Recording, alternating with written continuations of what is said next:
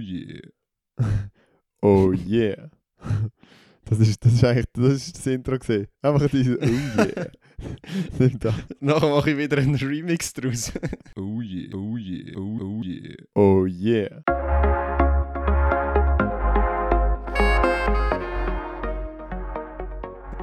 ah, das ist ein geiles Intro gesehen. Ah, jetzt weiss ich voll nicht was sagen. Aber herzlich willkommen zur Aufruhr in der Leichtathletik, Folge Nummer 48. Liebe Zuhörerinnen und Zuhörer, lieber Pascal, du bist auch da. Herzlich willkommen. Wie geht's? Ja, grüezi wohl, Matthias. Mir geht's wunderprächtig. Erhols erholsames Wochenende hinter mir. Ähm, wie geht's dir? Hast du als Lehrer Ferien jetzt? Jawohl, als Lehrer habe ich Ferien. Das ist auch gut so, würde ich sagen. Es ist Zeit geworden. Wobei es ja nicht in allen Kantonen so ist. Also sorry für die, die jetzt noch Schule geben. Aber, ähm, ja, die armen Lehrer, sie haben so wenig Ferien. Entschuldigung an alle Lehrer, die jetzt noch keine Ferien haben und erst nachher sechs Wochen oder fünf. nein, ja, nein, das ist super. Ähm, ich habe Ferien in der Schule, aber arbeite noch ein bisschen an der Uni. Dort habe ich noch eine Woche zu tun und dann gehe ich mit dem mit einem so ein bisschen umgebauten Büsschen, sage ich mal, in die Ferien. Du gehst ja auch noch in Toskana. Nice. Yes, da gehen wir gewisse, auch altbekannte Gesichter aus der Leichtathletik gehen wir auch mal besuchen. Gibt es ja noch einen oder anderen Tunde. Nein, aber äh, gut, wir, wir sprechen ja schon an, Ferien. Aber das Ziel ist natürlich gleich, dass wir euch da mit äh, Folgen versorgen, zumindest zu den, zu den aktuellsten Anlässen wie U23, U20 EM. Da können wir natürlich nicht ganz fern bleiben. Wir wissen noch nicht ganz genau, wie wir es machen. Ob wir beide immer da sein werden oder ob wir vielleicht jemand anderes mal reinholen. Aber ähm, wir probieren eigentlich durchgehend zu senden. Perfekt, genau das probieren wir. Und heute, wenn wir euch so ein bisschen updaten will, ja, letzten Mittwoch haben wir eine Folge aufgenommen und seitdem ist gefühlmäßig, also gefühlt die Welt untergegangen in der Lichtleitung. Es ist ja. so viel passiert, es ist so Sturm und Gewitter und Donner und Hagel, was wir in der Schweiz übrigens auch so hatten. Es ist auf jeden Fall das Lichtathletik-Gewitter über uns gezogen und wir haben jetzt hier ganz viele News mal aufgeschrieben. Das geht eben in Richtung äh, jo, finale Olympiaselektion. Da müssen wir sicher darüber reden, die anstehende U23-EM. Aber wir werden sicher auch nochmal auf die Diamond League Meetings zurückgreifen, auf Doping-Skandal und andere News. Äh, Testosteronwert in der Lichtleitung bei den Frauen und so weiter, das kommt auch noch. Also es ist ganz viel los. Ähm, wo wollen wir anfangen? Oder wo willst oh, du jetzt, anfangen? Jetzt muss, jetzt muss ich gerade den Meeting-Direktor von Weltklasse wegdrucken, weil äh, Podcast geht vor. Nein, aber ähm, also wir so fangen geil. an beim Positiven, oder? Ähm, ja, ich glaube, das, was uns alle positiv bewegt hat, und was ich, muss ich jetzt schon nochmal sagen, vorausgesagt habe im letzten Podcast, ist Weltrekord von Carsten Warholm. Es ist nur noch eine Frage der Zeit gewesen. Und nach, nach der Leistung von Ray Benjamin, wo alle gesagt haben, oh, jetzt ist der Warholm nicht mehr zweitschnellste, er ist nicht mehr in der Pole Position für den Weltrekord, da haben wir uns alle so gedacht, ja gut, der will es jetzt allen beweisen und äh, was hat er gemacht? Erst, erstes Rennen von der Saison, 400 Hürden, Weltrekord. 46,70. Es ist völlig abnormal, was abgeht auf dieser 400 Meter Hürdendistanz, Frauen, Männer übergreifend, in der Schweiz sogar. Es ist einfach, es ist einfach Aufbruchsstimmung, dort wird geleistet. Ich, ich weiß nicht, ob sie neue Methoden herausgefunden haben, generell auf der Welt, aber... Ich bin gerade äh, noch immer wieder mal auf Twitter unterwegs mhm. und äh, da hat, hat auch jemand die Frage gestellt, was ist da los mit diesen vier Hürden? Haben die einfach alle die schnellen Schuhe von Nike und so? Und da hat äh, Laurent Mövli unten dran kommentiert, dass die Femke Ball immer noch mit den gleichen Schuhen aus, Schuhen aus 20, von 2020 läuft, also der Warholm läuft mit Puma, also es könnte nicht äh, zwingend Nike-Schuhe sein, von dem her ich glaube, die pushen sich einfach zu, zu riesen Leistungen. Und ich meine, wenn die Dichte hoch ist, dann, ja, oder wenn der vorne gut ist, dann wollen die anderen auch aufschliessen. Ja, natürlich. Also, ja, die guten, die guten Leistungen von anderen treibt sicher an. Ich glaube aber auch, vielleicht ist man gleich auch durch die Corona-Zeit noch ein bisschen schleuer geworden, wie man trainieren kann, dass man noch besser wird. Und das andere ist, ich habe das Gefühl, die neue Herangehensweise, zum Beispiel vom Warholm, das hat man sich schon auch abgeschaut. Also er geht so schnell an, geht so mutig rein und zum Teil kommt er durch, zum Teil nicht. Er hat auch schon angehängt auf einer Hürde dann oder ist nicht, Mhm. hat nicht können gut durchlaufen aber wenn es aufgeht, dann gibt es unglaubliche Zeiten und ich glaube, der ein oder andere Athlet auf dieser Welt hat sich das auch ein bisschen zu Herzen genommen und man ist nicht mehr, vielleicht auch nicht mehr so verängstigt von dem Laktat von den letzten 100 oder vielleicht auch 50 Meter. Oder? Ja, und, und du sagst es ja auch. Also, es ist, also ich habe jetzt auch gefunden, der Lauf ist nicht der perfekte Lauf gewesen. Also es hat immer noch Luft nach oben, habe ich das Gefühl. Und wenn er dann wirklich im Showdown mit dem Benjamin ist, dann, dann, dann habe ich das Gefühl, dann, dann könnte es so in die 50er-Regionen gehen. Wer weiß? Also ich glaube, der Weltrekord wird das Jahr nochmal gebrochen. Ja, das glaube ich auch. Aber es ist auch noch lustig, eben Ray Benjamin, der läuft ja auch unter 10 auf 100. Hast du das Gefühl, Carson Warhol läuft unter 10 auf 100 Meter? Das weiß ich, das könnte ich jetzt nicht sagen. Ich glaube, 10-0 etwas würde ihm geben, 10-1. Aber unter 10 glaube ich eigentlich eher nicht. Und er selber sagt ja von sich eigentlich auch, er, äh, im Gegensatz zum, zum Benjamin und zum, zum Samba ist er nicht der Talentierte. Er macht es irgendwie mit dem Kopf und mit dem Willen. Und ja, ich, da hat schon etwas. Er ist, ist, ich meine, ehemalige Zehnkämpfer, die sind im Kopf manchmal einfach nicht ganz, äh, ganz 100. Nein, aber das ist eine ganz interessante Aussage, die du jetzt aufgenommen hast. Das ist auch ein bisschen in den Medien kursiert. Er hat das ja auch gesagt nach dem Weltrekord. Ähm, als Feedback, wo man ihn angesprochen hat, ob er jetzt der Beste sei etc. Und ich finde das sehr interessant und darum wird sich vielleicht auch noch anders entwickeln. Vielleicht kommt auch Ray Benjamin noch zu der zu dem Willen oder möchte dann ums Verrecken besser sein als der Carson wiederum und kann dann vielleicht sogar seinerseits den Weltrekord verbessern und dann, dann mal schauen, ob er dann auch noch mal kontern kann. Ja, ich bin gespannt. es sehen, Vor ja. allem hinten ist ja auch nochmal extrem spannend. Ich meine, wir haben irgendwie noch zwei, wei- drei weitere Leute unter 47,5. Mhm. Da der Dos Santos, der junge Brasilianer, der hat jetzt zweimal hintereinander irgendwie 47-30er Zeiten rausgelassen. Also äh, ich glaube vorneweg, wenn es durchkommen, äh, Benjamin und, und Warholm und hinten ist es dann äh, also ganz richtig Geschichte. spannend. Beim Samba wissen wir es nicht so genau, der hat noch nicht so viel gezeigt, aber Mhm. ich habe das Gefühl, für Tokio wird auch der wieder fit sein. Ähm, vielleicht noch eine News, Mhm. wenn ihr das vor, äh, vor Monaco hört. Eigentlich ist ja der große Clash Warholm und Benjamin angekündigt gewesen, aber der Benjamin hat jetzt leider, leider zurückgezogen. Also werden wir das Duell wahrscheinlich erst in Tokio das erste Mal gesehen, das Jahr. Wieso hat er zurückgezogen? Ich habe etwas gelesen von wegen, er muss sich äh, besser auf Tokio können vorbereiten Es wäre jetzt zu viel, das Rennen vorne dran. Und es, es hat mich gerade so ein bisschen denken lassen, jetzt fangen nicht auch an wie die 100-Meter-Läufer, die sich Immer bei jeder Gelegenheit Ja. äh, aus dem Aus Weg gegangen sind, Ja. nur weil sie nicht haben wollen zeigen, dass sie vielleicht auch mal könnten verlieren. Das fände ich jetzt mega schade. Darum Ja. Ist jetzt noch okay für Tokio. Tokio ist nicht. Reisen willst du in diesen Zeiten vielleicht auch nicht zu viel, weil vielleicht lesest du ja noch irgendetwas auf oder so. Kann man auch so argumentieren. Aber ich würde mir wünschen, dass zumindest dann wieder bei Weltklasse äh, gegeneinander laufen. Ich finde es wunderschön, dass du gesagt hast, irgendetwas auflesen und nicht spezifisch äh, das, das Shame-Wort, das ich, jetzt ja gar nicht- ich gar nicht mehr ins Maul nehme. Ich finde das wunderbar. Aber ja, vielleicht noch ein paar andere Resultate vom Diamond League Meeting in, in Oslo und Stockholm.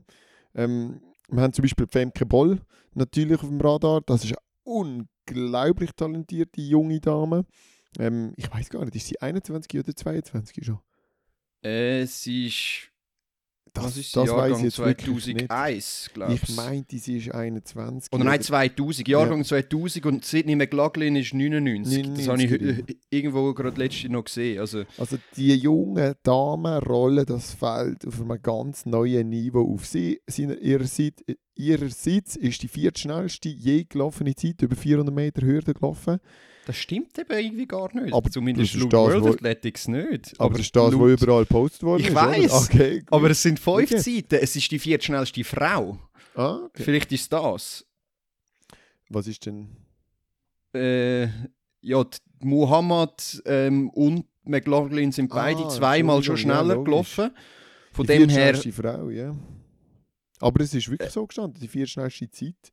Oder nein, sogar die sechs schnellste, sorry. Mhm. Ich, ich, ich muss jetzt gerade nochmal nachschauen, dass wir euch da keinen Seich erzählen. Aber ich mache mal weiter, du schaust Ja. nach. Ähm, zum ersten Mal Sidney McLaughlin, wo unter 52 Sekunden geblieben ist, mit 51,90 läuft sie neuen Weltrekord und kurz darauf verbessert Femke Boll ihre PB, wo sie, glaube ich, in diesem Jahr schon irgendwie 15 Mal aufgestellt hat, gefühlt. Also sie läuft ja pro Lauf einfach ein PB und einen nationalen Rekord genau. und so genau. weiter und so fort.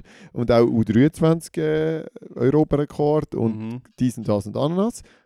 Item, sie läuft nochmal eine Sekunde, meine Damen und Herren, fast eine Sekunde schneller und stellt mit 52, 34, 37, jetzt weiß ich es nicht. 52, 37. 37, yes. also es ist einfach, amis haben wir die Zahl einfach dann im Kopf. Äh, 37, eine unglaublich schnelle Zeit auf. Hat aber dann auch noch Amerikanerin mitgezogen. Shamir Little, Right. 52, 39, eigentlich nur 200 hinter ihr. Sie eigentlich auch schon immer klares 3 hinter der McLaughlin und der Muhammad gewesen.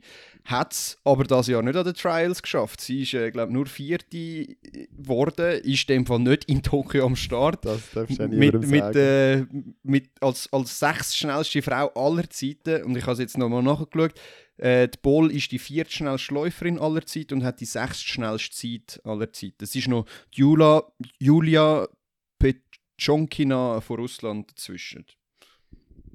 Anyway, verrückt schnelle Zeiten.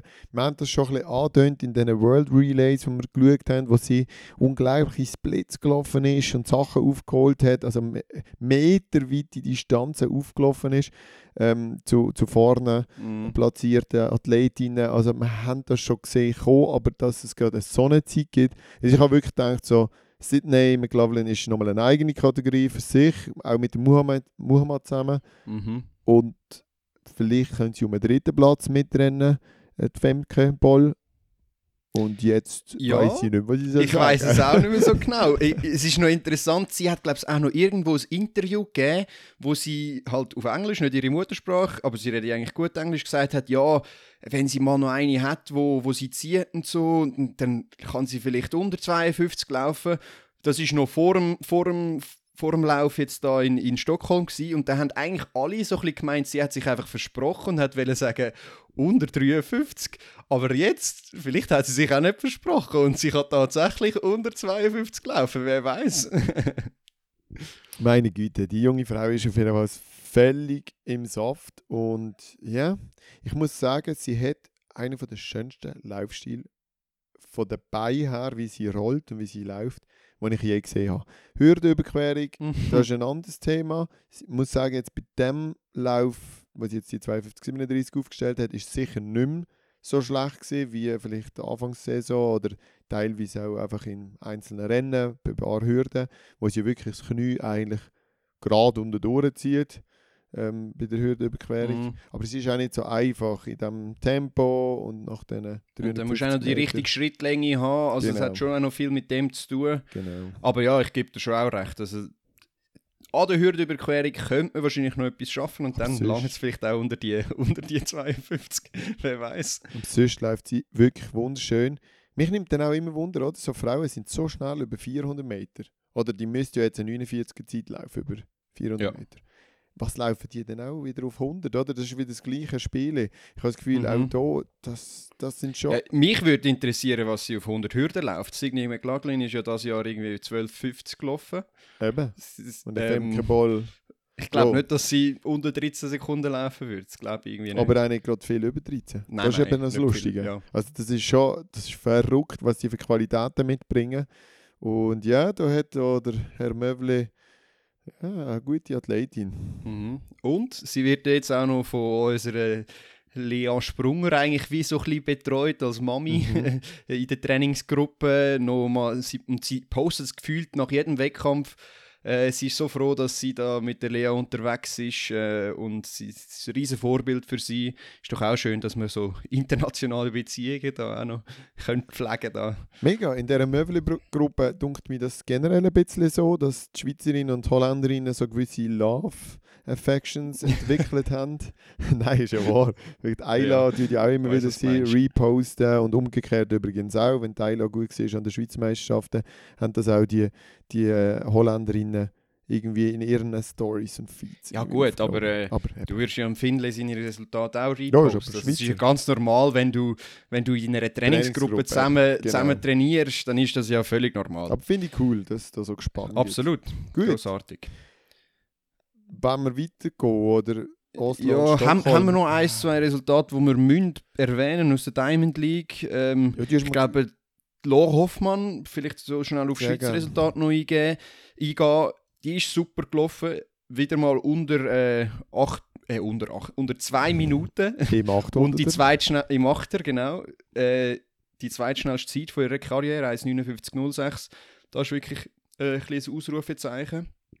Und vor allem stimmt das positiv, weil wir wissen, der Achter ist ein extrem auch taktisches Rennen und da kann alles passieren. Von dem her, wenn du, ich glaube, 1,59, 1,58 kannst laufen, dann kannst du auch in ein Olympiafinale reinlaufen. Also, wenn das am Tag X bringst, taktisch clever laufst, also ich bin mega gespannt auf sie. Ja, das habe ich im Fall jetzt gerade auch sagen. Genau die gleiche Aussage wegen Olympia. Aber äh, ja, du hast mir das jetzt schön vorweggenommen und ich, ich bin sehr gespannt, was sie kann laufen. Und sie hat auch so einen wunderbaren Laufschritt.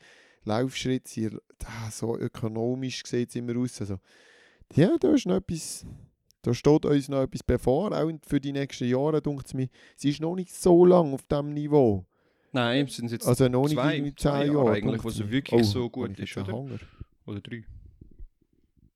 Oh, jetzt habe ich den Matthias verloren. Ja, Bist ich noch bin da? wieder mir. Gut, gerade ihre Internetverbindung ist instabil steht bei mir. Ich weiß zwar nicht wieso, aber, Aber äh, deine oder nicht meine? ja, meine. Oh, ich weiß auch nicht wieso. Ja gut, However. ihr hört uns ja eigentlich gut. Wir nehmen ja beide lokal auf. Ah, Von ja, dem her stimmt. sollte alles okay sein. ähm, wo sind wir hängen geblieben? Eben bei diesen Resultaten, was müssen wir noch aufgreifen? Ich, ich glaube... Ja, sag noch. ganz sag kurz etwas. könntest du noch schnell das Final Free System ein bisschen abhaten drüber. Ja, ich, ich wollte gerade einen Rant starten.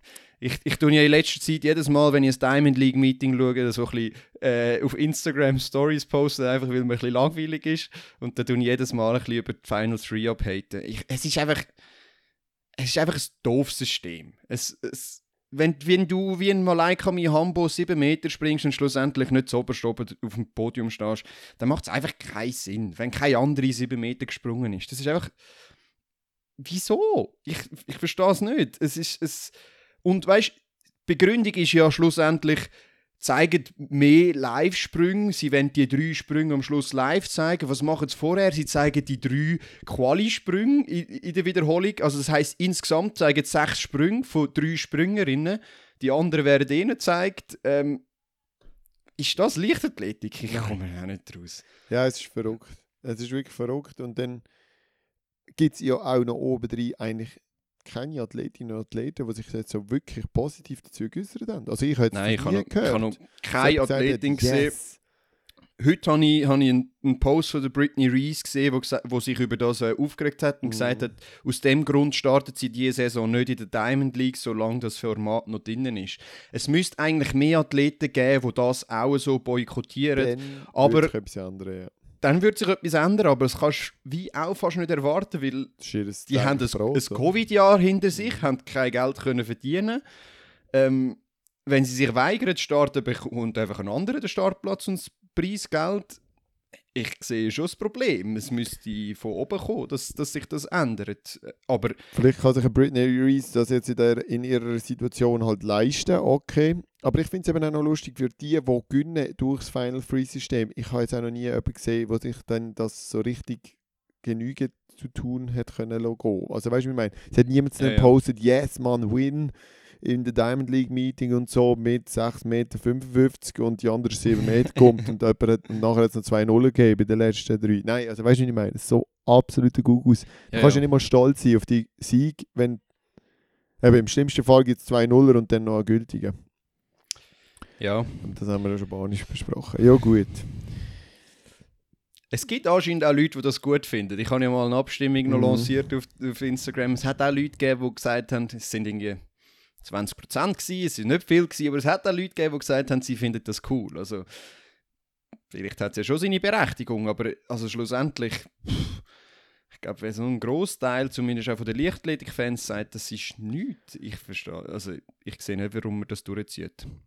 Ja, gut. Lassen wir es gerade stehen für einen Moment und schauen dann, wenn wir uns wieder können dafür irgendwo eine Initiative starten dann setzen wir uns dann wieder dafür ein oder eben dagegen.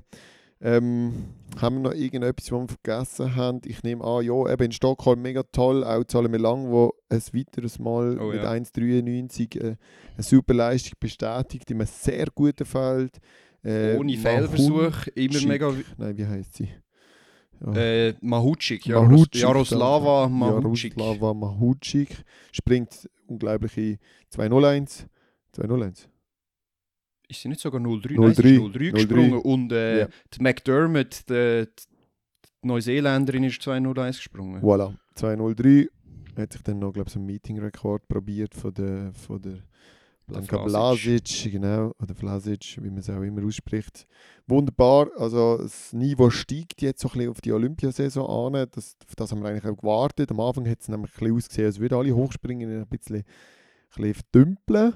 Aber das hat sich jetzt wirklich geändert. Es hat ein paar Deutsche, die sich noch für die Olympischen Spiele qualifiziert haben. Also das wird richtig toll und also ich freue mich extrem auch auf einen Hochsprung an der Olympiade. Vielleicht schafft es alle lang durch ihre Leistung auch in ein Olympiafinal. Das wäre wirklich grossartig. Also nicht, dass ich das jetzt irgendwie erwarte, aber ich fände es einfach wunderbar. Und, ja, aber Wenn, wenn, d- wenn du so solid immer im ersten drüber springst, dann Eben. kann auch mal irgendeine Höhe wie 1,94 gelangen für ein Final. Ja, Von dem her, äh, ja, also alles offen. Und ich muss mich noch schnell korri- korrigieren, McDermott ist Australierin, nicht Neuseeländerin. Aber ist ja fast das Gleiche. Kiwis. Gut, ja, Yes. gehen Ich glaube, das wäre es mit der Diamond League, oder? Ja, man könnte heute sicher mal. noch ganz viel aufgreifen von Valerie Ja, ja, Adams, der wieder mal gestartet ist und so weiter und so fort. Aber ja, dann, sind, dann tun wir uns hier in der Fre verewigen in diesem Thema. Das wollen wir nicht. Kommen wir zu diesen Jawohl. zwei bisschen schwierigeren Themen, die wir eben uns aufgeschrieben haben. Apropos Weltuntergang. Jawohl.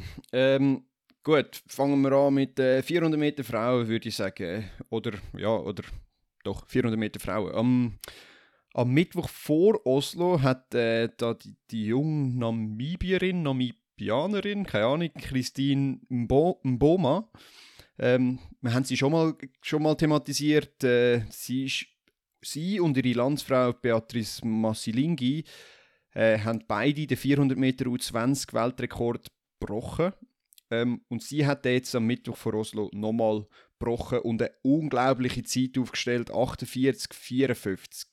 Und dann bin ich mal so ein bisschen äh, am, am Umschauen auf World Athletics und habe gemerkt, auf der ganzen Seite von World Athletics ähm, hat es zu dem, der unglaublichen Leistung eigentlich nur zwei Sätze gegeben und dazu ist dann noch gestanden World Reco Record Subject to Ratification. Also das ist, sie schauen noch über valid ist und so, was normal ist, aber beim, beim Warholm haben sie jetzt zum Beispiel auch nicht gesagt, hey, äh, wir müssen den jetzt zuerst noch ratifizieren, bevor wir wirklich sagen, es ist ein Weltrekord. Von dem her, ja. Dann ist gleichzeitig herausgekommen, dass Boma und ihre Kollegin Massilingi äh, nicht mehr auf der 400 Meter Startliste für äh, die Olympischen Spiele stehen. Dafür sind jetzt beide beim Zweier angemeldet. Ihr Coach hat anscheinend von offizieller Seite bestätigt, dass beide Athletinnen von World Athletics untersucht worden sind und zu Athletinnen mit DSD gehören. Weißt du, was DSD ist? Jo. Weil äh, ich mich informiert habe, jetzt so vorläufig. Aber ja, vielleicht für unsere Zuhörerinnen und Zuhörer. Das ist das steht für Difference in Sexual Development. Und ja, das ist eigentlich das Gleiche, was man bei der Kasse Semenya ihren Hormon hat müssen, dort haben wir ja ihre Hormone müssen regulieren und das entspricht der gleichen ähm, ja, Einstufung von Athletinnen in das DSD-Segment. Schauen wir vielleicht nochmal ein bisschen genauer auf die ganze Geschichte, weil viele News ähm, Outlets berichten nur immer die Halbwahrheit. Meistens heißt das, dass die Athletinnen äh, zu hohen Testosteronspiegel haben. Und nur wegen einem hohen Testosteronspiegel wird eine Athletin nicht gesperrt oder, ab, oder abreguliert. Ähm, in Wahrheit betrifft das nur Athletinnen, die das XY-Chromosom, also eigentlich logischerweise die männlichen Chromosom tragen und nicht das XX, sprich die weiblichen Hormone haben. Und außerdem haben die Athleti Athletinnen dann eben auch ähm, Hoden anstatt Eierstöcke. Und das sind aber meistens gar nicht äußerlich sichtbare Hoden, so wie wir jetzt vielleicht uns Hoden vorstellen. Ähm, darum ist das ganz schwierig, ähm, einfach so zu beurteilen und darum gibt es eben auch die ganze Beurteilungs- oder äh, Untersuchungskommission. Willst du wieder übernehmen? Ja, also eben, schlussendlich, und die, die Hoden sind natürlich dafür verantwortlich für eine Testosteronproduktion und die ist bei diesen Athletinnen meistens dann viel, viel höher als bei Frauen und zwar in, dem, in einer männlichen Range von irgendwie 7,7 bis 29 Nanomol, Nanomol im Vergleich zu äh, der Frauenwert ist irgendwie bei 0,06 bis 1,69 Nanomol. Also es ist wirklich das x-fache höher grundsätzlich. Und dann ähm, gilt wenn, wenn das zutrifft, die, die ganzen Kriterien, dann gilt die, sagen wir mal, Klassifizierung Difference in Sexual Development. Und dann gelten auch zum Beispiel die Rekord, Weltrekord, was auch immer, also vor allem internationale Resultate gelten nicht. Äh, ja, sofern. Und dann gibt es eben die Ausnahme, wo auch die Caster Semenya dagegen angekämpft hat. Sofern sie nicht mindestens sechs Monate ihres Test ihren Testosteronwert unter 5 Nanomol halten. Also die müssen das dann mit irgendwelchen Medikamenten aber. Ähm, die ganze Regelung ist von der dazumals noch IAF eingeführt worden, nach der Leistung von der Semenya, das haben wir schon gesagt. Und dann sind auch Studien gemacht worden, ob das dann auch wirklich korrekt ist, weil Semenya hat alles beim Kass angefechtet etc. Die Regelung zu den DSD-Athletinnen besagt dann zusätzlich noch, dass nur Distanzen von 400 bis einer Meile ähm, reguliert werden ähm, mit dem Hormonwert. Und das ist immer so ein Punkt gewesen, wo alle so ein bisschen die Stirn gerunzelt haben, weil wieso ist jetzt nur bei diesen Disziplinen und zum Beispiel nicht bei einer anderen Disziplin ähm, der Testosteronwert so viel, so viel wichtiger. Also ich könnte mir jetzt vorstellen, dass zum Beispiel bei den Kugelstoßen wäre ein Testosteronwert jetzt auch noch wichtig. Das ist ja keine Ahnung. Auf jeden Fall, das KAS hat die ganze Regelung bestätigt und äh, das, das ist jetzt so und darum werden jetzt die Athletinnen dem unterzogen, dem, der DSD-Regelung. Alles ein bisschen schwierig zu verstehen, ein bisschen nachvollziehen. Ich hoffe, es ist einigermaßen übergekommen, was es jetzt grundsätzlich, ähm, um was es grundsätzlich geht. Und jetzt ist es wirklich so, dass die Athletinnen nicht mehr dürfen starten. Jetzt stellt sich da natürlich stellen sich diverse Fragen, zum Beispiel auch die ethische Frage. Ähm, kann man denn so eine Regelung überhaupt vertreten? Ich mein, weiß nicht, was, was, was sind deine Gedanken da dazu? Ja, eben. Ah, das, ich habe das gelesen in den Vorbereitungen. Äh, was haben wir da für Gedanken dazu? Es ist unglaublich, da die richtigen Worte zu finden. Und ich möchte auch niemandem zu nahe oder, oder zu weit wegtreten, sozusagen, oder auf den Fuß treten. Weil ich verstand es mega, dass man sich vielleicht unfair behandelt fühlt, wenn man auch im 800 Meter Final steht und gegen jemanden muss laufen, der genetisch eine ganz andere Voraussetzung hat. Jetzt ist die Frage mhm. natürlich, ja, was heisst eine ganz andere Voraussetzung? Also die Formulierung habe ich gerade ehrlich gesagt gerade ein bisschen ähm, extra so gewählt, weil ja, man weiß es, Michael Phelps hat eine ganz andere Laktatproduktion gehabt. Also eine wirklich vielfach weniger Laktatproduktion. Und ist zu 24 und mehr Goldmedaillen geschwommen. Ähm, andere Leute sind einfach viel größer. Andere Leute haben eine viel bessere Muskelfasertypologie. Äh, die nächsten haben eine wunderbare Knochendichte und eine andere eben nicht. Und irgendjemand ist extrem äh, entzündungsanfällig und eine andere Person nicht. Und dann bist du natürlich bei diesen genetischen Unterschieden. Und wo fängt das, das entscheidende der entscheidende Unterschied an? Wo ist der entscheidende, entscheidende genetische Unterschied? Und nicht nur mhm. der genetische Unterschied, weil genetisch sind wir alle unterschiedlich. Ja. Das darf man nie vergessen. Und ja, ich muss zugeben, ich habe es auch komisch gefunden, dass Carsten Semenya gelaufen ist. Man hat gesehen, sie ist so viel besser als alle anderen und sie ist auch anders als alle anderen. Und das hat mich irgendwie schon gestört, dass die anderen so chancenlos sind. Das hat mich gestört. Aber ich hätte ihr nie das Startrecht absprechen Ich hätte nach ganz anderen Lösungen gesucht. Weißt du, dass sie trotzdem die ja. weltbeste Läuferin ist, aber es gibt vielleicht noch eine weltbeste Läuferin, die nicht äh, einen hohen Hormonspiegel hat oder einen verglichenen. Ja, natürlich. Weißt du, aber also, ich, eben, wir sind da bisschen in einer Diskussion, wo es glaube nicht wirklich ein richtig oder falsch gibt, sondern Absolut. man muss, ein, muss eine schlechte Entscheidung treffen, egal in welche Richtung du gehst, ist, ist so ein bisschen mein Gefühl, weil schlussendlich, das stimmt ja alles, was du gesagt hast mit den genetischen Unterschied, wo jeder Mensch hat und jeder ist sehr, also es gibt extreme Unterschiede zum, zum Teil, aber wir machen ja von Anfang an ganz grundsätzlich eine, eine genetische Unterscheidung zwischen Männern und Frauen. Also es gibt die Klassifizierung im Sport einfach aufgrund von dem Fairness-Gedanken, weil die Frauen halt schlussendlich in so Disziplinen keine Chance hätten gegenüber Männern. Und dann fragt sich nachher irgendwann mal auch, ja, wieso machst du denn überhaupt die Unterscheidung, wenn, also Weißt du, was ich meine? Ja, Wieso schlussendlich haben wir überhaupt noch abgrenzen? Wenig, wir haben einfach zu wenig dazwischen. Weil sonst genau. könnte man drei machen, dann wäre es ja kein Problem. Genau, natürlich. Es gibt aber halt von diesen EST-Athletinnen halt wahrscheinlich einfach nicht genug, um da äh, ich eine eigene Kategorie starten. Und schlussendlich, sind wir ehrlich, es würde wahrscheinlich niemand freiwillig dann dort starten, wenn er könnte in der Frauenkategorie starten.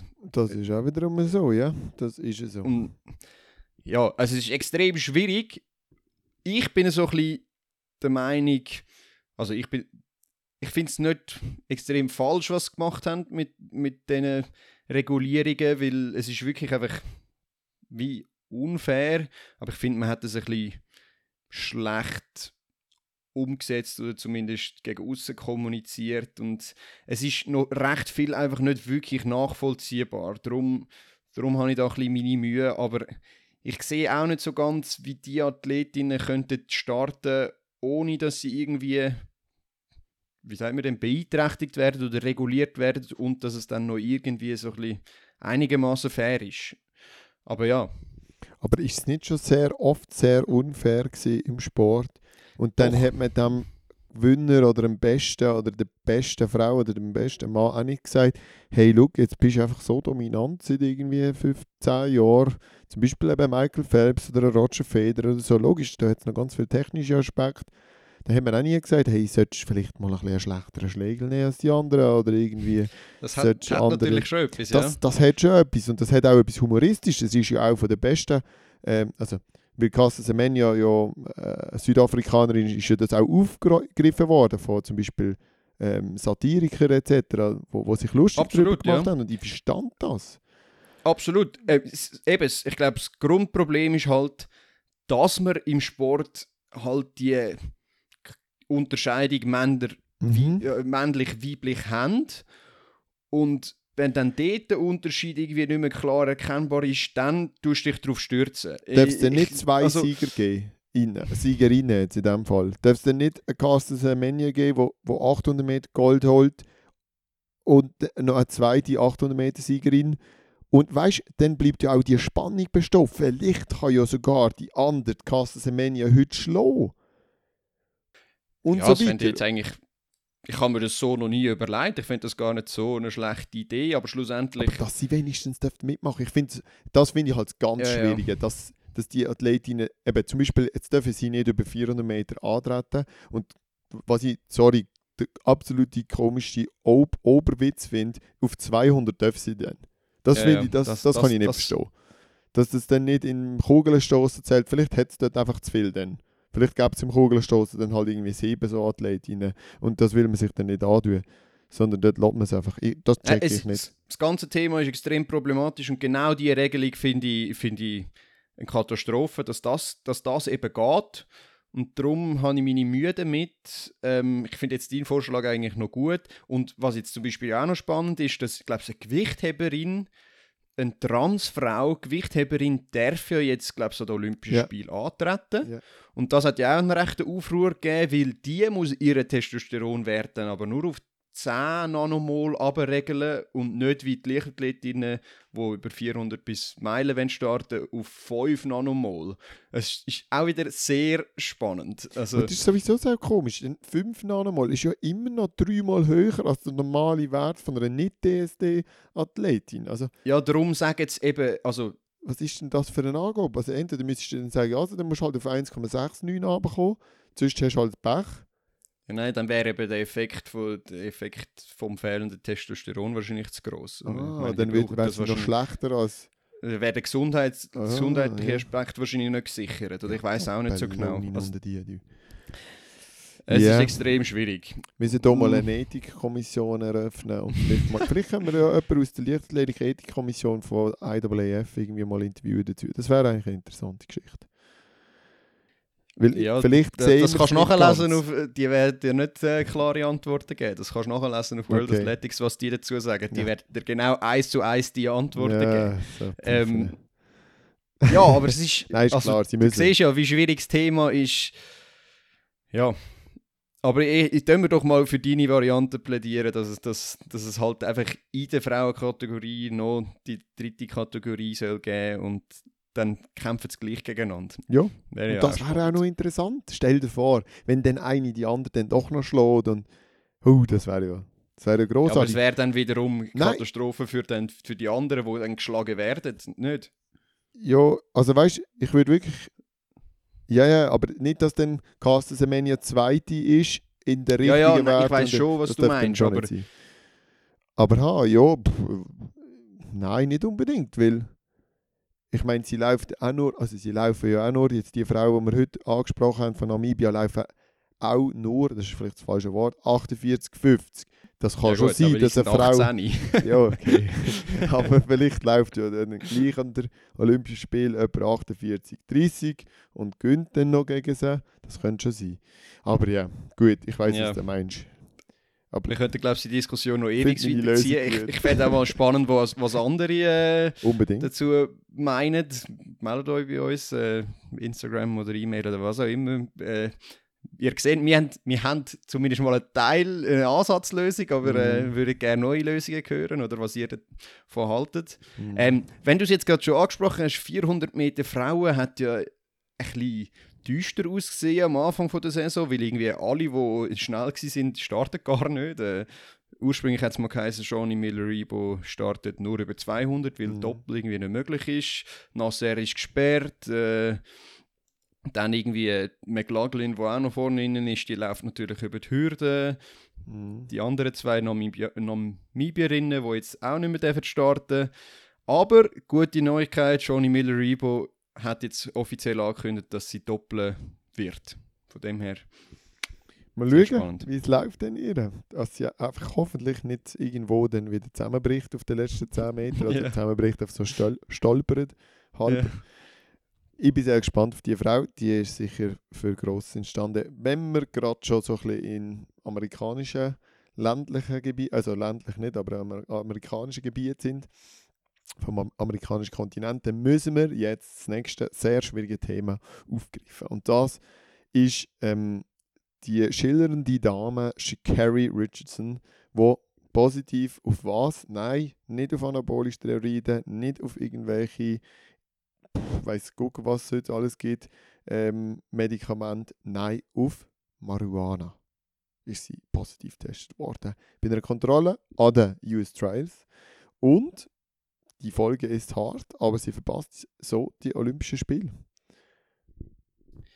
Ja, ähm, es ist äh, vor allem mit, äh, in den USA ist das äh, durch alle Medien, es haben alle darüber diskutiert ähm, und ich habe das auch so ein bisschen mitverfolgt. Ich habe am Tag, am Tag bevor sie es bevor das offiziell rausgekommen ist, hat sie noch so einen kryptischen Post rausgelassen, I am human, hat sie einfach geschrieben, ohne nichts dazu und da habe ich schon so gedacht, also was ist sie irgendwie zusammengebrochen. Und am nächsten Tag kommt das raus mit, äh, sie hat Gras geraucht und sie wird jetzt gesperrt sein äh, für die Olympischen Spiele. Sie ist dann aber recht schnell im Anschluss dann irgendwie in ein Interview rein und hat dann auch selber offiziell zugegeben, hey, ich habe es gemacht, es tut, es tut mir leid, ich tue es nicht anfechten. Ähm, ja, ich finde, es hat mal ein einen anderen Touch, als immer die jetzt sagen, die irgendwie sagen, nein, ich habe es ganz sicher nicht gemacht und äh, man hat mir etwas untergeschmuggelt. Ich finde, ich habe sie anders eingeschätzt, sie kommt auch ein bisschen komisch über, aber ich hätte nicht gedacht, dass sie so hersteht und sagt, hey, ich habe es gemacht, ich habe einen Scheiß gemacht. Es ist jetzt einfach so. Aber schlussendlich muss man gleich sagen, es ist einfach doof. Ja, also es ist, es ist unglaublich kontrovers. Also die Frau ist ja eben schillernd, das hat es recht, äh, recht passend ausgedrückt, finde ich, am Anfang. Mhm. Es ist irgendwie ja, auf der einen Seite wirklich, ich habe das auch geschaut, die Interviews, die sie geben, da hast du das Gefühl, ja, sie gibt es zu, I'm human, oder? Es passt natürlich völlig, so dass das Geständnis, hey, hat er nicht auch schon mal einen Fehler gemacht? Ich weiß ja nicht, inwiefern ihr Glaube zu Gott und die Gottes ehrfürchtige Ansichten, die sie noch mitbringt, also das sehen wir auch immer auf ihrem Instagram, dort noch etwas mitspielen, dass sie wie nicht, kann, nicht noch liegen jetzt auch noch, wenn sie schon einen Fehler gemacht hat. Ähm, aber ja, also es passt also, mir eigentlich besser, als dass es zugeht, als irgendeine dumme Geschichte nachher zu hören, wo jeder weiß, es stimmt nicht, weil das muss man halt auch sehen. Marihuana kannst du in den Haaren 10 Jahre nachweisen, oder? Das kannst du kannst jetzt nicht, die hat das genommen und die hat es in sich und darum haben sie es gefunden und was sollst was soll Gut, aber sagen? wir ist ja im, im, im Urin nachgewiesen worden. Ja. Die haben ja keine Haarprobe genommen. Nein, aber, aber eben... Schlussendlich, ähm, also sie hat es ja auch damit, sie hat auch noch ein bisschen probiert, oder, oder die Medien haben es begründet. Ja. Mhm. Ähm, ich sage jetzt nicht, sie hat sich versucht rauszureden, aber sie hat es irgendwie so ein bisschen damit begründet, dass sie auch nur menschlich ist, weil äh, der Druck in dem Moment, also um Trials herum, ist natürlich immens auf sie. Also sie ist selbst declared äh, fastest woman alive gewesen, obwohl Kellyanne Fraser ja dann eigentlich noch mal schneller geworden ist. Ähm, dann hat ihr ein paar Tage vor den Trials hat ihr ein Journalist mhm. in einem Interview mitteilt und sie hat das noch nicht gewusst, dass ihre biologische Mutter gestorben ist. Ähm, erstens mal ich habe nicht herausgefunden, wieso, also ich glaube, sie ist wahrscheinlich irgendwie dann noch adoptiert worden, weil ihre Mutter wahrscheinlich weiß auch nicht, irgendwelche Probleme gehabt, das habe ich nicht herausgefunden, aber sie haben das immer so betont, biologische Mutter, da gehe ich davon aus, dass sie irgendwie auch noch eine Adoptivmutter oder, oder ihre Großmutter ist, ist ja auch noch wichtig in ihrem Leben, dass dort noch etwas ist. Das es Ganze ist hat sie anscheinend... Herzzerrissende amerikanische Geschichte, oder? Sie haben es genau so äh, auf, aufdunsen und dann auch die Situation mit der Großmutter eingespielt, was sich heben nach, den, nach dem Trials-Lauf. Ja, ja sie tut sich als Opfer von ihrer Situation darstellen und in diesem Mechanismen, diesen Mechanismen greift sie zum Joint und kifft eins. Das ist mhm. doch einfach die wahre Geschichte.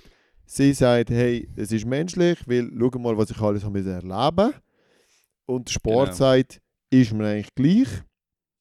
Es ist auf der Dopingliste, weil, und das muss man halt auch sehen, es bricht mit dem mit dem Geist vom Sport, der Marihuana-Konsum. Ja, okay. Also jetzt gehen wir dort rein. ja, müssen wir, oder nicht? Jetzt, dort müssen wir rein, weil äh, du sprichst es schon an und es ist jetzt auch extrem spannend mitzuverfolgen, wie, wie die Amis reagieren. Sie, sie, ganz viel sie jetzt halt damit rechtfertigen, hey, es ist doch nur Gras. Ähm, das, wieso sperren sie für das? Das ist doch eine lächerliche Regelung. Äh, es macht überhaupt keinen Sinn. Gras ist ja gar nicht gesundheitsschädigend, Gras ist nicht das und das und Gras ist nicht. Äh, ja, es ist ja eigentlich gar kein Doping, es hilft und nicht. in dem Bundesstaat, wo es sich aufhält, ist es noch legal. Das genau, das haben sie immer noch so speziell erwähnt. Sie nicht Illegales gemacht. Es war legal gewesen dort. Das ist so das ist ganz Argument. Argument. Also es sind amerikanische Journalisten. ja. Hast du gesehen, die Frau? Nein, um Gottes Willen. Ja, das, ah, müssen wir ja, das Interview mal noch anschauen. Aber auf jeden Fall, das, das ist jetzt Diskussion. Und grundsätzlich, ich persönlich finde es lächerlich, grundsätzlich, dass Gras auf der Dopingliste ist. Ich finde, es hat nicht wirklich seine Berechtigung, weil zum einen ist es nicht wirklich leistungssteigend, zumindest in der Leichtathletik nicht. Es kann natürlich irgendwelche beruhigende Wirkungen haben oder angsthemmende Wirkungen bei irgendwelchen Extremsportarten oder so etwas. Aber in der Leichtathletik ist es ja eigentlich eher kontraproduktiv. Du wirst eher ein bisschen langsam, ein bisschen träge, was auch immer. ich, ich kann nicht wirklich aus Erfahrung reden. Ich weiß nicht, ob du. Ah oh nein, das darfst du jetzt eh nicht sagen. ich bin ja zurückgetreten, aber du, du darfst schon noch nichts sagen. ähm, und dann zusätzlich, du, du hast noch das Argument aufgenommen mit, ähm, es, es, es bricht den Geist vom Sport. Oder es ist nicht. Es entspricht nicht dem Geist vom Sport. Willst du das noch ein bisschen erläutern?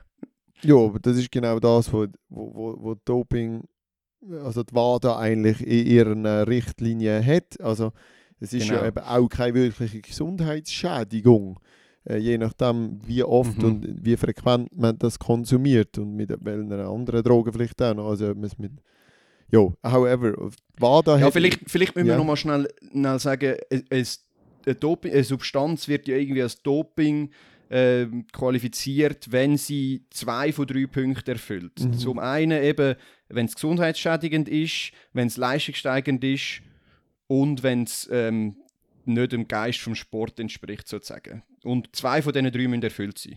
Sorry. Und, und wir sagen eigentlich, dass es nur etwas erfüllt, äh, also nur etwas erfüllt ist, oder? Was? Nein, ich sage nicht einmal das. Jo. Also ganz ehrlich, wenn wir so weit gehen, dann darf kein Sportler Alkohol trinken. Also es ist mhm. einfach, Alkohol ist entspricht mehr einer Dopingsubstanz, weil Alkohol hat klar bewiesen mehr gesundheitsschädigende Wirkungen als, als Gras. Bricht und trotzdem genauso. ist es immer noch akzeptiert, weil es halt einfach in unseren gesellschaftlichen Kulturen so akzeptiert ist. Also von dem her, es ist eigentlich doof, dass Gras auf der Liste ist. Es ist schon ein bisschen doof. Es ist wirklich doof. Vor allem, wenn es dann auch noch legal legalisiert ist in gewissen Ländern und in anderen nicht und so weiter. Also dann hast du ja auch noch die, die ganze gesetzliche ja Diskussion. Dann wird es verschrieben, zum Beispiel im Hanftee oder so, wo du es drin hast für eben als Beruhigung oder als gesundheitsfördernde Substanz. Und dann eben der Vergleich mit dem Alkohol, der ist einfach der ist genial, weil Alkohol ist so eine schlimme Droge im Gegensatz zu ganz vielen anderen Drogen die verboten sind und Alkohol mhm. ist ja schon fast schon das wird ja schon fast publiziert. Ein also sozialer Zwang das ist, ist schon fast. fast. Das muss man und das soll man. Es ist nicht so, dass ich überhaupt nicht Alkohol trinke, das, das will ich nicht sagen damit oder so, aber ja, das, das ist leider, das, dort ist leider ein krasses Ungleichgewicht von diesen Mitteln und das, das nützen ja jetzt auch die amerikanischen Medien und das nützt die genau. ganze, das ganze Thema ähm, um hier polarisierende Aussagen zu machen und dem noch ein bisschen entgegenzuwirken. Ja, von mir aus könnte man es abnehmen und dann einfach, man muss halt ganz klar sehen, in gewissen Disziplinen, zum Beispiel Tondauben schießen, was auch immer, für eine ruhigere Hand zu haben, mhm. dort muss es halt dann drauf. Ganz schön disziplinenspezifisch, so wie man das ja in vielen eigentlich Leichtathletik, Doping, Doping, Sportarten, Doping, Reglement hat. Man hat verschiedene Reglemente für verschiedene Sportarten und das sollte eigentlich dort auch so angepasst werden. Finde ich auch. Und was sagst du jetzt zum Argument, dass sie sagen, sie sollte jetzt eigentlich nicht gesperrt sein, weil die Regeln aufgehoben werden, weil es ist ja kein Doping? Ja, dann müsste man dem eigentlich ein bisschen zustimmen. Findest du? Ich finde nicht. Oder? Es ist ja immer noch eine Regel. Es ist ja nicht so, dass, dass die Regeln also, also jetzt. Also das so wie es jetzt ist, ist es halt so, wie es jetzt ist. Sie kann nicht gehen und fertig. Eben, ja, ja, aber also, es, es, es sagen jetzt ganz viel, hey, das ist eine dumme Regelung, macht das, also hebt das auf und, äh, und, und lassen sie starten. Aber nein, da jo, bin ich nein, also komplett dagegen, weil und sag, sogar sie selber sagt, sie hat es gemacht und ich muss, äh, if you do the crime, you do the time. Also weißt mhm du musst halt her, sie hat genau gewusst, dass sie das falsch macht, von dem her... On the short term würde ich nichts ändern, das ist klar. Ja, so, Entschuldigung. Ja. Das ist ah, klar, gut. da würde ich okay. jetzt nichts ändern. Ich würde es auch ja nicht in 4x100 Meter Staffel nehmen, das finde ich dann die absolute Lächerlichkeit, wenn sie dann 4x100 Meter starten, aber 100 nicht. Also entweder du gehst in die Olympischen Spiele, weil du darfst gehen und erlaubt bist, oder du gehst nicht, weil du nicht zugelassen wirst.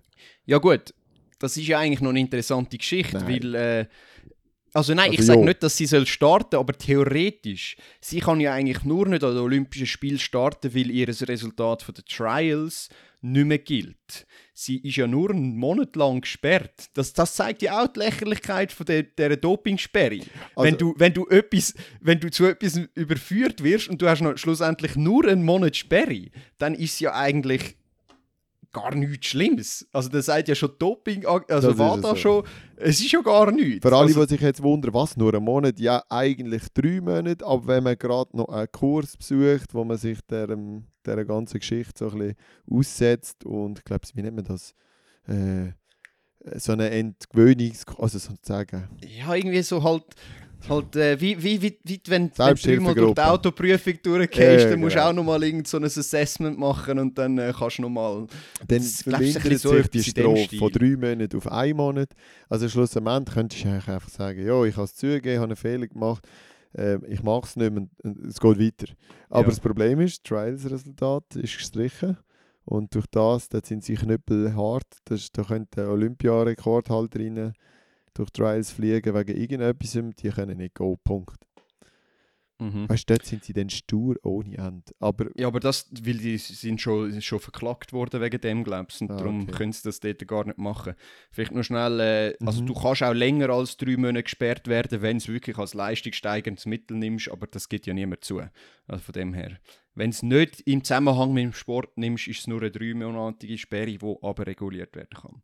Aber auf jeden Fall, eben, sie kann bei den US Trials, wird sie hat sie nicht den Top-3-Platz, darum kann sie nicht in einer Einzeldisziplin starten. Aber bei den Staffeln gibt es die Regelung nicht. Und Staffel ist mehr als einen Monat nach, ihr, äh, also mhm. nach den Trials, darum können sie theoretisch für die Staffeln aufgeboten werden. Sollte sie das? Nein. Ich, also da bin ich auch dagegen. Aber äh, theoretisch wäre das möglich. Also vielleicht holt sie ja gleich noch eine Goldmedaille. Wobei, die Jamaikanerinnen sind ja sowieso auch extrem stark im Moment. Das war's, ja. Ja, gut. Also, jetzt müssen wir, glaube ich, mal langsam zum nächsten Punkt kommen. Ähm, wo sind wir noch so? Äh, ich glaube, es müssen so richtig Athleten und Athleten. Wir gehen jetzt, äh, ich, ich helfe dir, ich Ja. dir, genau. Sorry. Weil wir müssen ja noch äh, über, wir haben schon letzte Woche darüber geredet, wer jetzt wahrscheinlich theoretisch selektioniert wird für äh, die Olympischen Spiele und jetzt ist es endlich draussen und darum müssen wir das schon nochmal schnell streifen. Genau. Und die brandheißen News fangen so an, dass wir ein unglaublich grosses Olympia-Team haben. Und zwar, wir schicken 30 Athletinnen und Athleten auf Tokio. Und das ist die grösste Delegation seit 1952, meine Damen und Herren. Das sind fast 70 Jahre. Das sind, ja genau, fast 70 Yep. Jahre. Unglaublich. Ganz herzliche Gratulation an dieser Stelle von Swiss Track Check, an alle Beteiligten. Und an alle Beteiligten meinen wir alle Beteiligten. Das sind nämlich auch Coaches und Physio und medizinisches Team und Verband und Vereins, kleine Vereinsstrukturen, grosse Vereinsstrukturen. Einfach alle unglaublich, was da eigentlich gegangen ist, einfach in den letzten Jahren. Ich glaube, so ein grosses Team haben wir früher kaum an einer EM gehabt. und jetzt Ist fast das Doppelte, was wir, an der letzten, also was wir in den letzten Olympischen Spielen hatten und, und London, wenn wir gar nicht anschauen. Also es ist wirklich krass, was da gegangen ist. Ähm, ja, riesig. riesig. Ja, Dann nein, Ja, letzte Woche haben wir äh, ja noch gewährleistet, wer ist jetzt definitiv drin. Ähm, durch die Rankings und so ist das alles nicht ganz so transparent. Ähm, eigentlich ist dann aber von denen, die ich nicht noch im Nachhinein korrigiert habe, Chiara Scherer sagt mir vielleicht auch noch nachher etwas dazu, Mhm. aber von denen, die wir drinnen hatten, ist nur Jerry Ruckstuhl leider nicht dabei. Ähm, Sarah Acho ist zwar nicht über Zweier dabei, aber sie ist noch für die 4x100 Meter, Staffel selektioniert. Von dem her, sie ist immer noch drin, einfach nicht für den Zweier, obwohl sie dort im Ranking drin gewesen wäre. Was ist der Grund äh, für die Nicht-Selektion? Ähm, ich habe heute nochmals ich habe heute noch mal das Selektionskonzept von, von, Swiss Athletics angeschaut für die Olympischen Spiele und es steht dort halt drin, dass wenn die Leistungen durch die Corona-Situation erst irgendwie im 19. oder im 20. gemacht worden sind und gelten, dann müssen die in dieser Saison halt nochmal bestätigt werden und das ist bei beiden nicht wirklich der Fall gewesen, leider, weil sie halt beide verletzungsbedingt sehr äh, viel Mühe haben diese Saison. Ähm, also ist, müssen wir jetzt auch noch sagen, es ist nicht, wir wissen das nicht definitiv, dass das der Grund ist, aber es muss fast, weil sonst, sonst wäre äh, die Selektion passiert. Genau, ja, aber ich finde das auch sehr verständlich und mehr oder weniger transparent. Also eben, es muss fast ein Grund sein. Und ich nehme auch an, dass da gibt es auch einen Rückspruch mit der Athletin zuerst und da wird das nochmal angeschaut, wie es wirklich aussieht, ob man sich da auch verschätzt, was die Leistungs, ähm, Leistungseinschätzung von der Athletin oder von dem Athleten anbelangt. Und ja, ich nehme an, Sarah Anscha wird da nicht einfach un ohne ins Bild gesetzt zu werden, irgendwann lesen, nein, ich bin nicht selektioniert, Punkt, tschüss. Ja, wobei sie ja noch ihre Stories vor, vor, vor der offiziellen Selektion geschrieben hat. Sie weiß nicht, ob sie selektioniert wird. Sie ist, äh, sie ist äh, mega nervös und so, weil eben ihre Resultate nicht so gut sind diese Saison. aber eben, dann ist sie Also definitiv wissen tun sie Nein, das, das, sicher nicht. nicht. Vielleicht haben sie Rücksprache gehabt, aber genau. schlussendlich tut ja auch Swiss Olympics Final selektionieren und nicht der Verband. Genau. Jo, erfreulich, zum weiterzugehen in der Selektion. Ist aber zum Beispiel die Selektion von der Delias Glabas, die es ganz knapp gleich noch reingeschafft hat. Ähm, ist noch irgendeine Athletin rausgerutscht aus dem Feld und darum schickt die Schweiz zwei 800 Meter Läuferinnen und es ist nicht Celina Rotzbüchel. Also das ist schon auch wahnsinnig, was dort für eine Leistungsdichte vor... Mhm. Ja. Mega. Ja, und, aber herrscht. ganz allgemein kann man auch sagen, dass dass recht viele Athleten und Athletinnen mhm. Glück haben. Ähm, es sind mega viele im Ranking noch knapp reingerutscht. Ein, ein William Reis, der natürlich auch mit Verletzungen zu kämpfen hat, hat so wie ein Jason, wo irgendwie noch knapp drin sind. Zweitletzter letzter Platz um das umeinander. Ein Jasmin Giger oder auch ein Andrina Hodl, wo wirklich noch drin sind. Dank der World Rankings, viele Punkte gesammelt. Aber man muss natürlich auch sagen, es ist äh, natürlich auch absolut verdient. Also da wenn wir nicht äh, der Leistung irgendwie Leistung absprechen oder irgend so etwas. Ja, nein, ganz klar. Also herzliche Gratulation auch an dieser Stelle von uns. Aber es ist auch eine Überraschung gewesen. Zum Beispiel Andrina Hodl ist, glaube ich, ziemlich aus dem Häuschen gesehen, dass sie jetzt das noch reingeschafft hat. Und und trotzdem sicher Riesig. irgendwo ein verstecktes Ziel im Hintergrund. Aber ich glaube, es wäre auch vermessen gewesen, wenn sie im Vorhinein jetzt ausgesprochen hätte, ja, ich will jetzt noch in die Olympischen Spiele und ich gehe jetzt an den Wettkampf, um mich noch qualifizieren.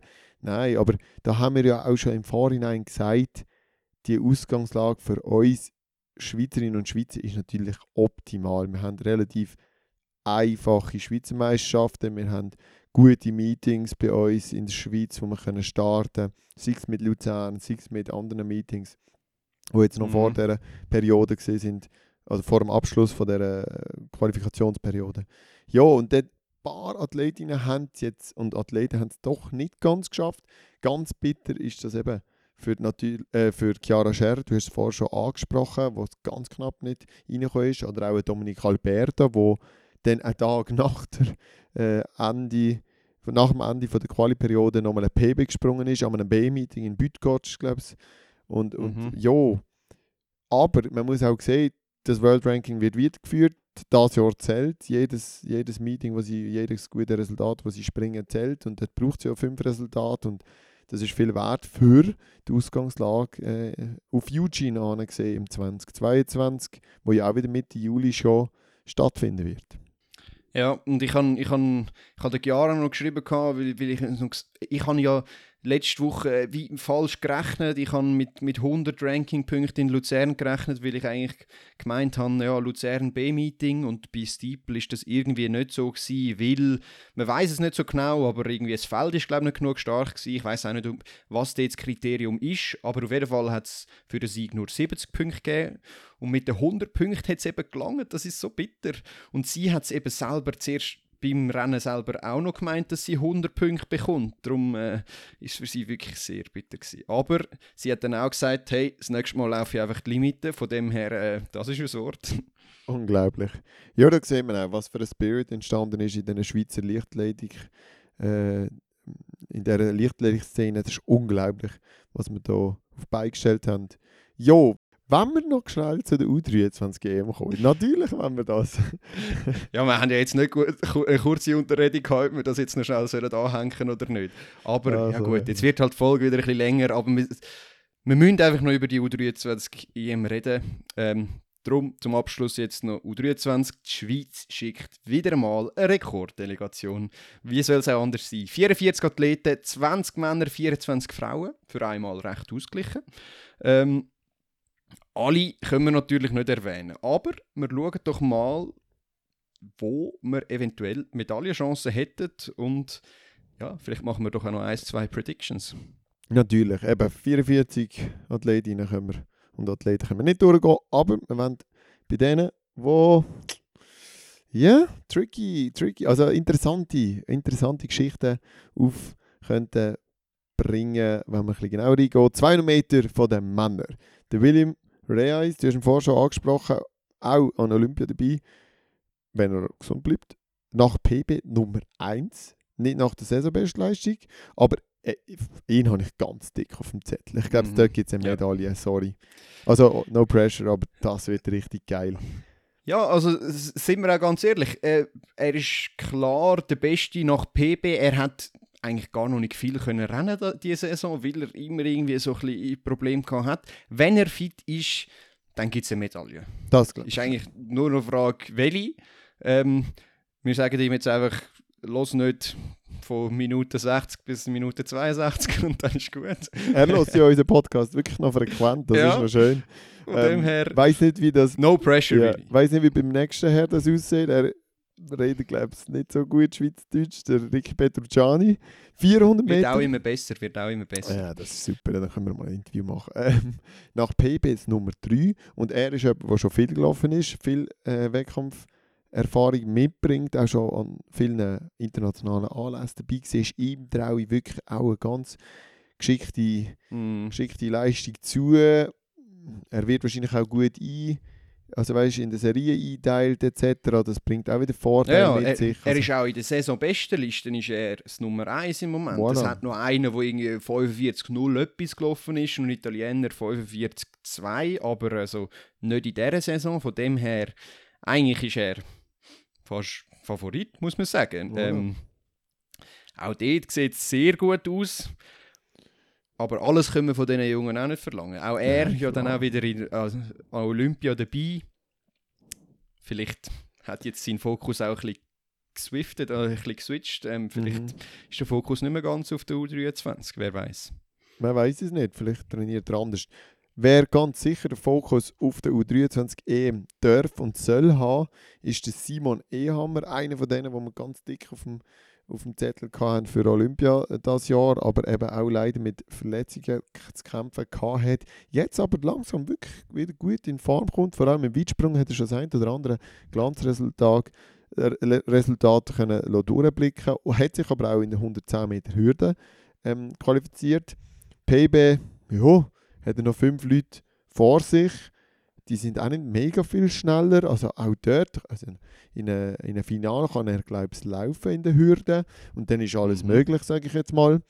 Sagen wir ja immer bei der Hürde, von dem her. Das ist auch so.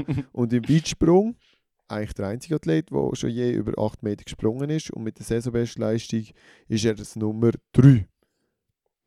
Yes, also der Simon, der wird so geladen sein. Also so wie wir ihn kennen. Yes. Äh, der hat wahrscheinlich auch noch ein bisschen Frust in, in der Brust, dass er weder kann am Zehnkampf von der U23 starten, noch Olympia, noch sonst irgendeine Olympiaselektion vielleicht im Weit oder so, weil er halt einfach wirklich zum dümmsten Moment ausbremst worden ist.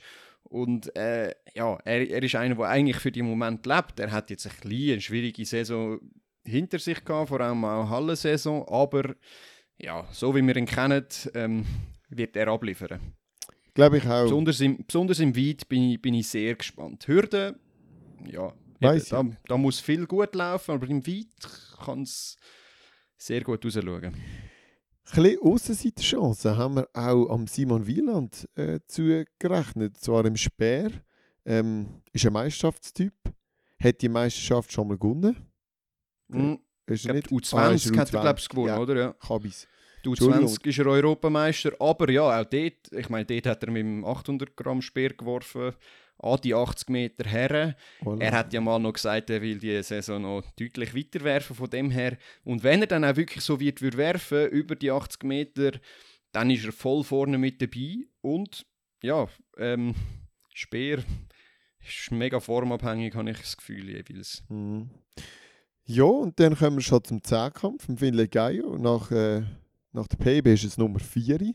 auf der Liste, hat aber die Leute, die vor ihm sind, auch schon geschlagen teilweise an Wettkämpfen, äh, wo sie beide teilgenommen haben. Also das wird ganz spannend. Vor allem sind dort wirklich die PBs um 7-9 um ganz nah zusammen.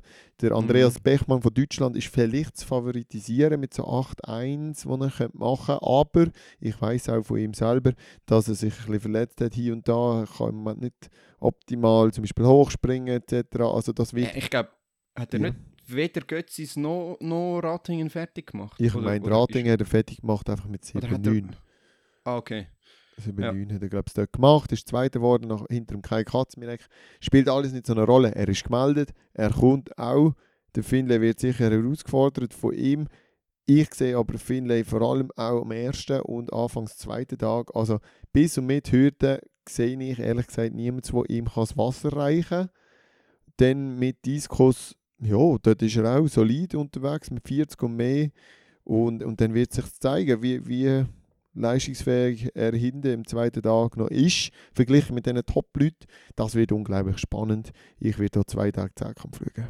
Ja, ich, ich bin wirklich auch gespannt, wie er, wie er jetzt wirklich auch so ein bisschen sich in diesen Meisterschaftssituationen entwickelt hat. Ich bin ja also auch recht beeindruckt von ihm, wo wir ihn jetzt bei uns im Interview hatten. Ich glaube wirklich, dass er dort noch einen richtigen Schritt gemacht hat. Ich bin nicht mir wirklich wunder, wie er, wie er performt. Also ja, ich glaube, der Samstag, Sonntag ist glaube der Zehnkampf oder der Samstag, der Sonntag. Genau. Dann, was haben wir noch? 4x400 Meter von den Männern. Ja, dort ist natürlich ein bisschen schwierig, weil die sind meistens gar noch nicht groß in diesen, in ähm, Aufstellungen gelaufen. Ich weiß gar nicht, wie die Selektion läuft. Aber also wir haben, glaube ich, drei Leute bei den 400 Meter flach am Start, plus nochmal einer, der, glaube ich, die Limite hat. Und dann haben wir noch einen Sales, der irgendwie über, über die Hürden noch läuft und so. Also, dort sind wir wirklich gut aufgestellt, glaube ich. Also, glaube noch Filippo Mocci und Lionel Spitz sicher noch, wo, genau. wo dabei sind ich glaube, der Charles, nein, der Charles ist nicht mehr, mm -mm. der ist nicht mehr U23, mm. aber also ich, ich, ich habe irgendwie das Gefühl, bei der Ante William läuft ja natürlich noch 4x400. Voilà. Der ist, ja auch noch, äh, der ist ja auch noch in dem Aufgebot, von dem her, ich habe das Gefühl, der könnte wirklich etwas rausschauen, ich, aber ich kann es nicht so gut einschätzen, ich weiß nicht. Hey, wir werden es sehen, schlussendlich. Ähm, kommt sicher auch darauf an, eben, wer bei den Gegnern auch läuft, das wissen wir ja auch nicht ganz genau. Aber ja, viel, viel stärkere Teams sind jetzt nicht gerade auf dem Radar. Oder eben nicht allzu viel. Also es gibt sicher Chancen. Ja, ja. Es gibt sicher Chancen. Und das Gleiche ja. natürlich gilt, äh, gilt natürlich für die Frauen. Sprintabteilung von 100 bis 400 Meter. Überall gibt es eigentlich Finalpotenzial mit vielen Athletinnen, aber auch ja, für eine Medaille müsste, glaube ich, schon sehr viel richtig laufen. Ich weiß nicht, wie es denn mit den 4x100 Meter aussieht. Stellen wir dort 4x100 Meter? Wahrscheinlich schon. Und 4x400 Meter wahrscheinlich auch. Ähm, ja, genau. Also dort, also ich glaube, vor allem eben 4x4, Einzelmedaille, Einzelmedaille wird wahrscheinlich bei diesen Sprinterinnen von 100 bis 400 schwierig, glaube ich. Aber 4x100 und 4x4 glaube ich wirklich, dass auch dort äh, etwas könnte rausschauen. Vor allem 4x4, wo eigentlich drei Viertel von der Olympiastaffel dabei Giger sind. zum Beispiel. Jasmin Giger, Silke Lemmens, äh, dann, dann noch, äh, wer ist noch? Die Veronika Vancardo. Ah, sehr schön, die, ja. Also, die sind drei, das sind drei von den vier Läuferinnen, die, ich glaube, so in Klusch so schnell gelaufen sind. Genau, ja. Von dem her, oder, ah, wobei, nein. Ja, oder Nina Fair kommt natürlich dann zu, äh, oder die, die und Frau King. Rachel Bello ist ja, glaube ich, auch noch. Mal ja, ja, auf jeden Fall, es ist eine sehr gute 4x4 Staffel. Darum, ja, Jasmin Giger haben wir gerade noch angesprochen. Sie ist natürlich auch beim 400 Meter Hürde eine Medaillenkandidatin. Nach der PB wird sie Nummer 3 momentan sein. Und, und ja, das ist spannend. Und im Laufe haben wir natürlich auch nochmal jemanden, äh, jemand, der für die Olympischen Spiele nominiert worden ist, mit Delias Glabas, Nummer 3 nach der PB. Und sicher auch eher eine Meisterschaftsläuferin. Sie hat schon so viel gewonnen an Meisterschaften in den vergangenen Jahren. Ähm, das, wird, das wird einfach spannend. Und zum ein bisschen abschließen vielleicht, technisch haben wir auch noch eine Frau dabei am Start, und zwar die, äh, Hodl vielleicht ja eben die Nachfolgerin von Angelika. Ich weiß nicht, wie du das siehst. Sie teilt sich momentan den dritten Platz mit 4,50 nach der PB. Ja, ich meine, wir, wir unsere Schweizer Frauen sind einfach äh, Meisterschaftsmaschinen und die werden wahrscheinlich performt. Also wenn sie so performt wie die Angelika an Meisterschaften, ich weiß es bei der Andrina noch nicht, ich weiß nicht, wie viele Juniorenwettkämpfe sie schon gemacht hat, aber dann äh, schaut sicher etwas raus. Äh, ich meine, sie hat jetzt kommt mit dem Aufwind äh, von der Selektion von Olympia mit an die Meisterschaften also was soll sie stoppen? Also, ich weiß nicht. Ich die ist wahrscheinlich so positiv gestimmt. Ich predict es 4, 5 und das, was es noch gibt. Also ich weiß eben nicht, wie die Höhen sind, ob es dann 51 oder 57 oder was. Es ja. gibt ja ganz krumme Höhen dort an den Meisterschaften. Ich sage, sie springt es 4, 5 und noch etwas. Also entweder 4, 5, 0, 4, 5, 1 bis 4, 5, 9. Kein 4, 6, aber 4,50 und etwas. Was es halt dann ist. Das predict ja. ich. Und was, was das länger wird, weiß ich nicht. Es kommt auch immer auf Konkurrenz drauf an, aber so etwas kann sie springen. Das lange für eine Medaille. Das glaube ich eben auch. Ich. Hammer. Ja, ja wie viele Medaillen gibt es denn, Pascal? Wie viele Medaillen gibt es? Also ich, ich, ich, bin, ich bin optimistisch. Ich, ich habe es im, im Gespür, dass es richtig, richtig viele Medaillen geben wird. Ich, ich sage, es gibt sieben Medaillen. Los jetzt, mein Freund, sieben wäre abartig. Es wäre unglaublich. Was haben wir letzt, letzt, also vor zwei Jahren gehabt? Vier, glaube ich. Ich glaube es vier, ja. Also, ich mache jetzt eine neue Prediction. Ich habe eigentlich gemeint, ich gehe auf vier. Weil ich einfach weiß, was alles kann passieren in so Zeichen. Ja. Aber ich gehe jetzt auf fünf. Deiner, okay, ja, okay fünf Medaillen, dafür auch die ein oder andere. Du hast einfach kein Vertrauen in unsere... Doch, äh... natürlich. Aber ich bin auch super zufrieden mit einem vierten und fünften Platz. Amigs.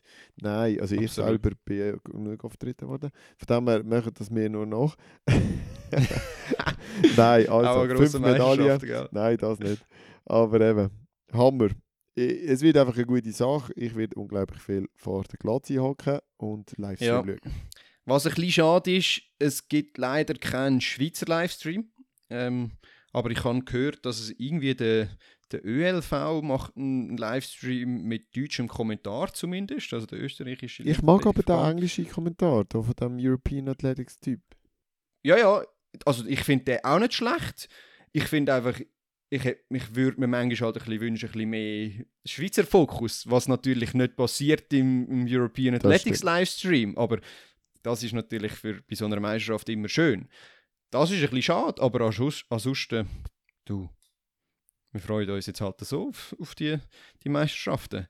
Vielleicht noch ganz schnell, was, was, es gibt ja meistens dann auch noch so ein paar Stars, die dort äh, geboren werden oder äh, zumindest äh, wo man kann verfolgen kann. Eine haben, davon haben wir schon heute davon geredet. Äh, Jaroslava Mahucik, die ist ja noch 19. Die startet dort äh, ihr erstes Mal bei der U23 mit einer PP von 2.03 Outdoor und 2.06 Indoor. Ja, ich glaube, das ist so ein bisschen... Da, also sie ist absolut ein Aushängeschild auf der Frauenseite wahrscheinlich, also, also wirklich starmäßig. Sie könnte halt mm. einfach auch Olympiasiegerin werden, sag's mal so. Aber ja. es hat unglaubliche andere Leute im Diskus. Ähm, über 70 Meter werfen, Christian Tschech, Christian, äh, es richtig ausgesprochen? Che oder so, che, ich habe keine Ahnung, wie der heißt. Ja, genau. Aber der ist gestern auch äh, äh, in, in Stockholm gestartet und hat, glaube ich, im Final 3 wieder irgendwie einen Platz verloren oder so. ja, natürlich. In dem jungen Alter ist es gemein. Ja. Dann hat es aber auch eine, eine holländische Werferin, die auch schon über 70 Meter geworfen hat. Oh, also, crazy. Das ist völlig, völlig krank. Also das sind, und im Siebenkampf hat man auch einen grossen Battle gesehen zwischen, ja. zwischen Lacker, Miles, O'Connor, Sulek. Sulek schätze ich stark ein. Mhm. Ähm, da werden wir sicher auch die eine oder andere zukünftige grosse Athletin sehen. Das Gleiche natürlich im Zehnkampf ist sie eigentlich immer so. 23 yes. Europameister werden meistens auch mal an Europameisterschaften dann später äh, ein Wörtchen mitreden. Das ist auch eine klassische europäische Disziplin, der Zehnkampf, also wo, wo man einfach relativ stark abschneiden. Und, und, technisch sind wir natürlich auch immer, also europäisch, europäisch gesehen und nachher dann weltweit gesehen, im Stabhochsprung gut dabei. Dort haben wir vier Leute bei den Männern, die schon 5,80 gesprungen sind. Also das, das muss man sich mal geben, oder? Das Niveau. 580 ist mittlerweile gar keine Höhe mehr. Das ist auch wieder, wenn du gestern einem, einem Duplantis zugeschaut hast, der, der lässt so einfach aussehen. Das, das ist einfach nicht mehr normal. Es ist, es ist einfach wunderschön. Es ist wirklich wunderschön, wie der Stabhochsprung springt. Ja, Es. genau, das ist, glaube ich, ein bisschen der Überblick, oder?